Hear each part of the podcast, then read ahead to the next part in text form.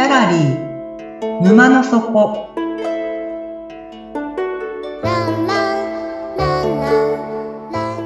これは月に2回だけオープンする不思議なギャラリー沼の底で店主のオセアンと織りなす抽象画の世界のお話。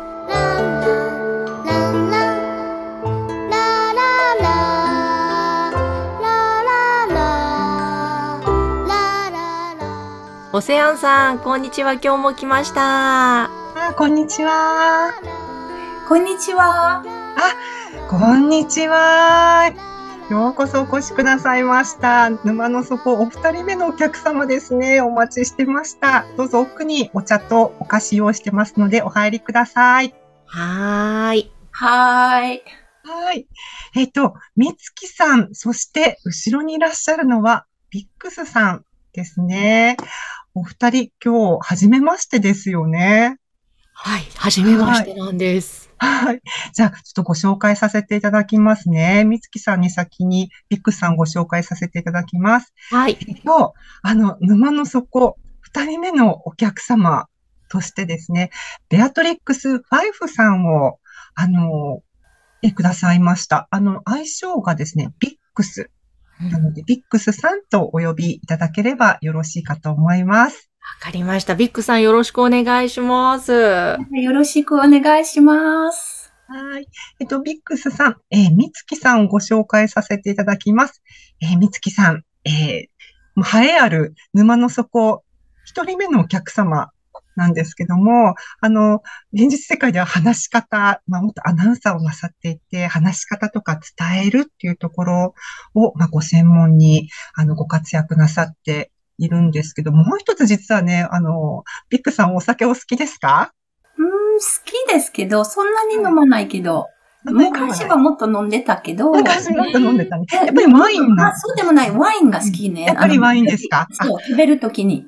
はい。うんそうですか、やっぱり。じゃあ、そのお酒のお話とかね、どこかオフ会でできたらいいなって思うんですけども、みつきさん、日本酒の専門家でもありますので、いつかそのお話で、また別の場で盛り上がりたいなと思います。あ、日本酒も好きです。ああ、じゃあぜひ、また飲みましょはう。うんうんい。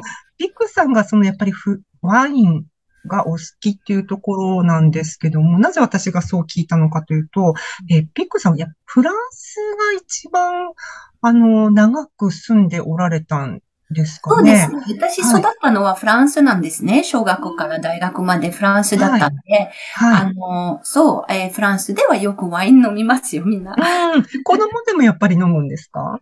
ああ、そうね。ちょっとだけ水と混ぜて、ちょっと一口ぐらいは、時々、親はいと一緒に飲んでます。あとは14歳、15歳、16歳はちょっと、ちょっとだけうん。そんなに日本人みたいにわーっとたくさん飲む。そうではないけど、みんなそうしてますか？日本で。よく飲みますか？日本は。いや、やっぱり18歳以上ですよね。あの、あれ、二十歳か。二十歳ですね。二十歳以上ですね。でも、人それぞれね、そこは違うと思い20ます。になったんじゃないかな ?18? 二十歳ですね。お酒はまだ20二歳十歳からな。そうですね。すすみません。大変失礼しました。っていうのが、あの、ビックスさんを、あの、みつきさんにご紹介すると、あの、フランスの他にもですね、実は、まあ、フランスというか、フランス語の他に、あと5カ国語をお話しできるんですよね。で、その、やっぱりその背景っていうのは、ヨーロッパをいろいろこう、引っ越し引っ越しっていう子供時代を送られたからでしたっけ、ビックさん。あ、そうでもない。あの、まあ、うん子供の時にイタリア、まあ、0歳から7歳半まで住んでたんですけど、それはお父さんは生まれ育ちだから、イタリアはね。だからイタリア語を最初の方ね、あの、赤ちゃんの時からうん。喋ってますね。えっと、あとは、あの、お母さんはイギリス育ち、えーノルウェー人だから、お母さんと一緒に、あの、ノルウェー語話していました。あの、今も話せるね。それと、えーイタリア語、ノルウェー語、イタリア住んで、あ、それで、それでフランスに引っ越して、あの、まあ、ずっと後でフランスだったけど、うーん、おじいちゃんおばあちゃんイギリス人だから、よくフランスからイギリスに行ったりとか、おじいちゃん、おばあちゃんとか、まあ、あと、英語で話して、だから英語、えー、ノルウェー語、フランス語、イタリア語になって、それで大人になってから日本に来ました。そうですか。いや、みつきさんはピックさんのお姿が見えるから、あの、うん、なんとなく、こう、あの、あると思うんですけども、あの、お話、耳からしか聞こえない方たちのために、ビッグさんはですね、やっぱり、いわゆる金髪壁眼というお姿でですね、英語が喋れない私からすると、街中でもしビッグさんを見かけたら、あ、話しかけられたらどうしようってちょっとドキドキしてしまう タイプなんですけども、ご安心ください。みつきさん、日本語、あのビッグさんもペラペラ喋れますので、はい、あの、もし質問があったら、遠慮なくなさって大丈夫だと思います。わかりました。すごい楽しみです、お話。はい。で、えっと、その、今、フランス語の先生をなさっているのと、そして私とビックスさんが最初に出会ったのが、やっぱり絵というところから入っておりまして、え今この番組のアイキャッチになっている、あの絵、ありますよね。はい。はい。その絵を描いてくださったのが、今日お越しくださっているビックスさんなんですよ。へえ、ぜひちょっとこの絵の話、はい。どんな思いで、どんな表現で描いていらっしゃるのか、はい、すごい聞きたいです。はい。ありがとうございます。ピクさん他にも実は音楽もなさっていて、非常にマルチな方で、一体どこに焦点を当ててご紹介したらいいのか本当に迷ってしまうんですけども、今日は絵っていうところで行きたいなと思うは思うんですが、でも、でもビッグさんにとって言葉と絵と音楽、多分ここら辺がキーワードになってくるのかなと思うんですが、でも、こうバラバラなものではなく、やっぱり何かこう関係性があるんですか？その、それらの中には。そうですね。あの、言葉とイメ,、イメージと、それと音は、全部関係してますね。言葉の中でもをイメージすることもあるし、言葉使うときに音もあの、よく使うし、うん、えっ、ー、と、あとはコミュニケーションするときに、うん、表現するときに、うん、A の、A にもできるし、言葉にもできる、音楽にもできるから、この音楽のリズムとか、あの、メロディとか、これも A の中では、あの、あの、音でじゃなくてイメージでもできるし、私にとっては、あの、同じものですね。同じドアは違う。同じ家のがあって、そのドアは3つ、4つ、5つぐらいあって、その入れるドア、その家の中で。はい。うん。その、例えばですね、今、確かにあのタイトルはシノンですね。で、シノンはフランス語の言葉。Et France Go, quand je parle français, je parle donc euh, avec la langue française et j'utilise parfois des titres qui sont en français ou bien en anglais ou d'autres langues ou sans titre. なんて言ったんですか、今？そう。それで、あの、この絵描いてる時には、あの、ちょっと時々言葉出てくる、時々英語とかフランス語とか、今回この絵はやっぱり、そうじゃないのというのフランス語出てきました。この詩の、なんか、そう。それで、あの、えっ、ー、と、絵の世界に入るときに、絵描くときに、言葉消える、だんだん消える？で、戻ってくるとか、そういうのもありますね。で、言葉っていうと、音も、なんか、鳥の声とか、いろいろ。そう。で、この絵の中でちょっと水は流れてる、あの音が、私はあの、してました。絵を描いてた時に。うん、で、もう一つは、この、なんていうかな、絵を、えー、なんか、さっき言ってたドアがあって、うん、じゃあ家があって、うん、いろんな、この家に入るために、そのドアとか窓があって、うん、それドアに入ったら、はい、この世界が見えるけど、あの、それみんなのことですね。はい、みんな、あの、自分の庭、本当の庭でも、あの、音楽作る人でも、そういう中入っていくんですね。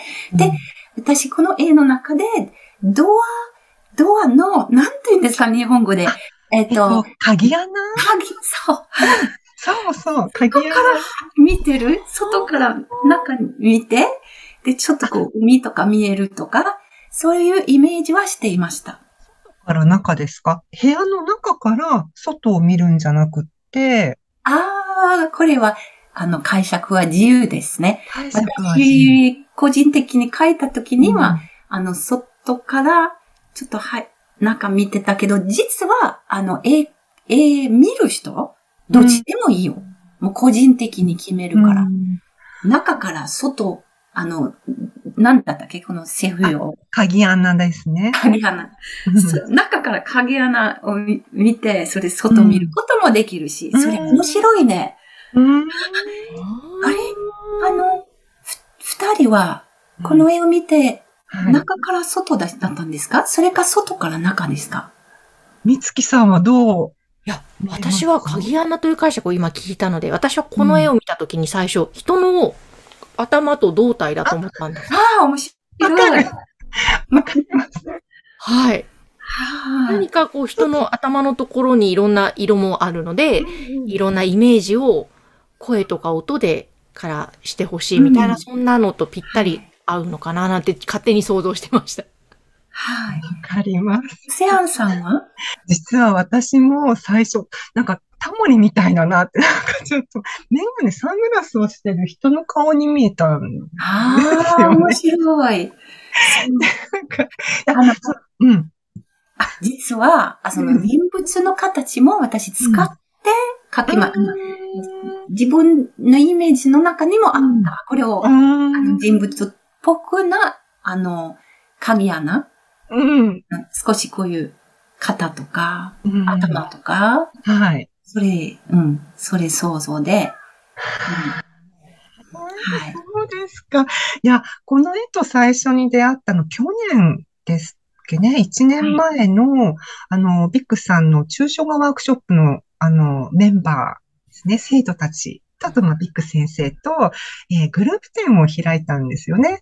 で、そこで、あの、作品をこう出して、ビッグ先生も作品を出してくださって、で、私がその、えー展覧会を開いたギャラリーでお手伝いをしているものですから、あの、SNS に写真をこうアップするために、まあ、写真撮りますよね、カメラで。で、それを家に帰ってパソコンで、いやどの写真を使おうかなって、私、音楽を聴きながら作業するのが、あの、好きなので、音楽、イヤホンで音楽聴いて、で、その時たまたま、あの、クラシックの音楽を聴いていたんですね。で、ふんふんふんってどの写真にしようかなって思ってる時に、ビッグさんの作品の写真と、目から入ってくるその情報と、まあ、耳から入ってくる音楽の情報、なんかね、バチって火花が散ったみたいに、何かこう雷がこう落ちたような衝撃が私の中にありまして、このアイキャッチの絵ではなかったんですけど、残念ながらその絵はもう他の方のあのご予約が入ってたので、これは何だろうって思ったんですよね。で、後々、あの、あの衝撃は一体何だったんだろうって思った時に、その、ピクさんとミツキさんのヘレン・ケラーという方ご存知ですか？ヘレン・ケラーっていう方、ヘレン・ケレー、yes。ヘレン・ケラー、あ、あ、やっぱり知ってるんですね。その、目が見えない、両目が見えない、耳が聞こえない。ではい。それが1歳半、もう子供の赤ちゃんの時に病気でそうなってしまったから、つまり言葉も喋れないっていう三重の苦しみの中に、暗い世界にこう閉じ込められてた方のお話なんですけど、日本も結構有名だから多分、美月さんご存知ですかね。うんはいヘレああ、よかった。で、えっと、サリマン先生っていう先生が来て、で、ある時、その片方の手に、あの、水を、井戸の水バチャバチャとかけて、もう反対の手の方に、あの、ウォーターって、W-A-T-E-R ってこう、綴っていく。その左手の情報と右手の情報が、バチッとこう、ぶつかった瞬間があ、あったっていうそのエピソードとか自伝とかを見ると、その瞬間に、あ、すべてのものには名前があるんだってこう、なんていう、気がついた、その衝撃 っていうのが、ちょっとそれに似てたんですよね。その、あ、耳から入ってくる情報と目から入ってくる情報で、まあ、つまり、どういうことかというと、こう普段はバラバラなんだなって、なんかちょっとそんな、社会は、社会はだんだんバラバラにしたと思いますけど、現社代会がバラバラにした。う、ん。その、ヨーロッパの昔の社会に、まあヨーロッパしか知らないけど、あの、同じ、なんていうかな、関係してましたね。あの、音とか、イメージとか、言葉とか、あの、いろいろですね。あの、サイエンス、何、科学とか、で、でも、ヘレン・ケラーのことは、すごい感じるね。そういうなんか、あなんか、想像できますね。どう、どうですか、みつきさん。あの、あの、ね、あの、水のタッチと、言葉のタッチはいはいはい。すごいですね。うんうんすごいね。うん。私ね、何年か前ですけど、フはいランスのパリの、えっ、と、展覧会に、あの、はい。行ったんですまあ、何回か言ってるけど、あの、目、えーなんていうかな、暗いギャラリーの中で、真っ暗いギャラリーの中で、みんな入って作品を触る。え展覧会に行きました。え、そんな展覧会があるんで、ですか？だから目の見えない人の感じになりますね。う。ん。本当に面白かった。最初触って触って、なんだろう。これ、想像、イメージ出てくるね、頭の中で。そう。そう。で、ギャラリーの中でそのグループで入ってもらう。ことになって、で、あの、何分かかかって、経ってから、あの、電気つけました。それもショックになった。ええー、こんな彫刻だったの？これとかこれ。あ触ってたで、なんか違うイメージ出てきました。うん。だからさっきヘレン・ケレンの話ですけど、言葉と水は、ウォーターはバッチリになったのは、それ一つのあの感じでもいい、面白いで、なんかまた触ってそれでイメージ作るも面白いね。うんそうなんです。とか、ヘレン・ケラーは目が見えなかったし、耳が聞こえなかったから、イメージをたくさんね、内面に持っていたっていうこと。で、彼女は最後、私の人生は幸せだったってこう言い切るんですよね。うんすごくそれが、こう自伝を見ながら印象的で、で、その彼女とそのサリバン先生、そのウォーターを教えてくれたサリバン先生って世界を教えてくれるサリバン先生をこう繋いでくださった方っていう、また一人有名な方がいらっしゃって、それがあの、グラハム・ベルセン、あの、ベル博士って、みつきさん、グラハム・ベル博士、なんかでもベルっていうところからなんか覚えありません？なんか、ベルはテレフォン、そうそうそう、テレフォンです。はい。私のおじいさんはベルカンパニーで仕事していました。そうで、イタリアに、あの、あアメリカ生まれだったから、アメリアメリカからはい。イタリアに電話持っていた。偶然へえですけど、偶然。すごい。ベル博士の、そのおじいさん、お父さんやおじいさんっていう人たちの、えっと、対研究対象がやっぱり言葉だったんですよね。で、やっぱり目の見えない方とか耳の聞こえない、ローアの方とか、と、こう、どうやってその言葉を、えー記号にして伝えやすくするかとか、で、そのグラハム・ベル博士の専門もやっぱり音、言葉、音楽っていうところがキーワードになってくるんですよね。面白い。もうこの、そう。でもちょっとそろそろ多分、時間本当だ、もう、なんかあっという間に時間が経っていました。なんですよ。そろそろですね、このギャラリー15分間しかオープンしないギャラリーなので、もう非常に、あの、心残、心残す形になってしまうんですけども、えー今日のお話、えーそろそろ閉店の時間なので終わりにしたいと思います。はい。まあ、でも、ミックさんまた、あの、次回お越しいただいてもよろしいですか？はい。話の続きをぜひまたしたいと思いますので、はい。はい。はい。では、えー今日のお話はこれでおしまいにします。はい。じゃあ眠って目が覚めたら新しい世界が待ってますよ。皆さんおやすみなさい。チャオチャオチャオチャオチャオ